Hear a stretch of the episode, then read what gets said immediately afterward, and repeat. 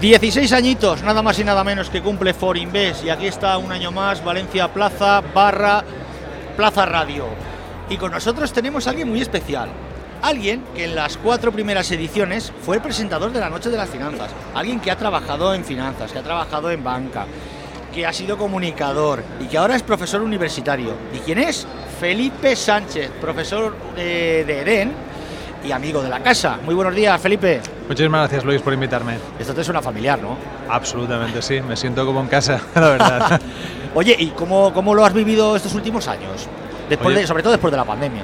Oye, pues mira, me da mucho gusto ver la explosión que, que ha sido este certamen, porque yo recuerdo que cuando arrancó, eh, hace ya 16 años, como tú dices, se hablaba de, bueno, vamos a probar, vamos a ver si, se asienta este certamen dentro del panorama de certámenes, eh, no solo en el ámbito de la comunidad valenciana, sino nacional.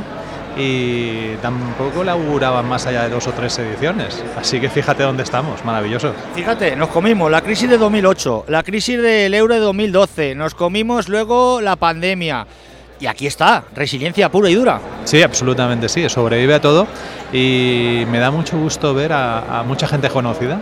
Me da mucho gusto también ver a gente joven, a estudiantes que se acercan y creo que sea su primera toma de contacto con el mundo financiero. Y lo veo bien, lo veo muy saludable, lo veo musculado, si quieres, al bichito.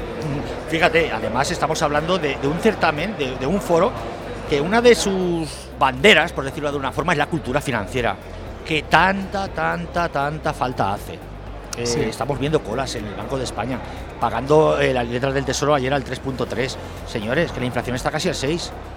Sí, Es pero que- bueno, eso depende todo del perfil. Es decir, Luis, hay, hay un momento en el que el dinero conservador sale de la madriguera y tú tienes que pensar que el inversor siempre tiene dos parámetros en la cabeza, que es rentabilidad y riesgo. Es decir, me da igual la inflación, lo que yo quiero no quiero es perder mi dinero. Es decir, voy a perder valor, sí. Correcto. Es, eh, voy a perder poder adquisitivo, sí, pero no quiero meterme en líos y en zarandajas, ¿no? Hay una historia muy larga de, de estafas y de pufos y eso asusta a- al inversor conservador. Piensa, por ejemplo, en Forum Filatélico, piensa en el tema de preferentes. Es decir, eh, a todos los que estaban allí, yo creo que en la cola del Banco de España, y yo creo que tenían muchas rayas y mucha mili a cuestas, y lo veían como algo absolutamente bueno. Dice, por lo menos me da un 3%, esto no es cripto, la- lo que decía la gente allí. Oye, hablando de cripto, ¿qué te parecen a ti las criptomonedas? Pues mira, eh, tengo sentimientos encontrados. Yo al principio era muy reacio a, a ellas, pero luego he ido encontrando cosas positivas dentro del mercado cripto. Eh, de entrada vaya, vaya por delante que siempre les digo a mis alumnos que, que no entren en un mercado que no esté organizado. Y, y esa es la primera barrera, ¿no? Eh, y eso, por ejemplo, si tú mantienes esa idea de que no es un mercado organizado y supervisado, eso te mantiene fuera de, de peligros, ¿no? Eh, en cuanto a las cripto, eh, hay que distinguir mucho y yo creo que habría que hablar también de la tecnología que la sustenta. Yo creo que la tecnología es muy prometedora. El tema de la liquidación eh, atómica, yo creo que es muy interesante en cuanto a transmitir dinero y a liquidación que sea automática y la transmisión de remesas sea automática. En cuanto que el cripto, ¿hay algún cripto que sea medio de pago? Lo veo muy complicado, ni tan siquiera el Bitcoin porque eso implicaría que haya, que haya un país que todas sus exportaciones e importaciones las pague en cripto y eso no va a suceder. No va a pasar como en El Salvador, desde luego. No, en El Salvador, de hecho El Salvador, fíjate que bueno, ellos tenían el colón, que era la moneda Sí. local, luego se dolarizaron y luego dijeron que nada, Bukele dijo que adoptaban también como moneda oficial el, el Bitcoin, pero insisto, eh, las exportaciones e importaciones del Salvador no se pagan en Bitcoin. Oye, ¿y el euro digital? Yo creo que el euro digital va, va a ser una criba. El euro digital, el dólar digital, el yuan digital, todas estas monedas digitales abren un camino totalmente diferente. Y aquí tengo que decir una cosa importante. Pienso que, que Libra, cuando salió Libra al proyecto de Facebook, creo que puso las pilas a los bancos centrales, ¿no? porque se dieron cuenta de que, de que aquí venía algo y que había que, había que poner regulación y que había que poner coto. Entonces, la, la idea de que haya monedas digitales de emitidas por los bancos centrales me parece muy, muy interesante. Va a cambiar totalmente, eso sí que va a ser un, un cambio de juego bestial va a ser un cambio de juego bestial porque eh, imagínate que tú pudieras tener cuenta en el Banco Central Europeo. Fíjate. Fíjate, eso sería un cambio radical. Eh, la banca comercial sería banca comercial simplemente de préstamos. Y tú podrías tener, a través a lo mejor de tu cuenta bancaria en tu banco natural, por así decirlo, en un banco nativo, podrías tener cuenta en el Banco Central. Y eso sería un cambio bestial. En cuanto a liquidación, eh, pagos, y etcétera, etcétera. Sería un avance bestial. Oye, y ahora que estamos hablando de todos estos, de, de- de Bitcoin, de euro digital, dólar digital y demás, ¿veremos en un tiempo no muy lejano acabarse el dinero físico, tal y como lo conocemos? Bueno, eso depende también, yo creo que es una pregunta que me gusta.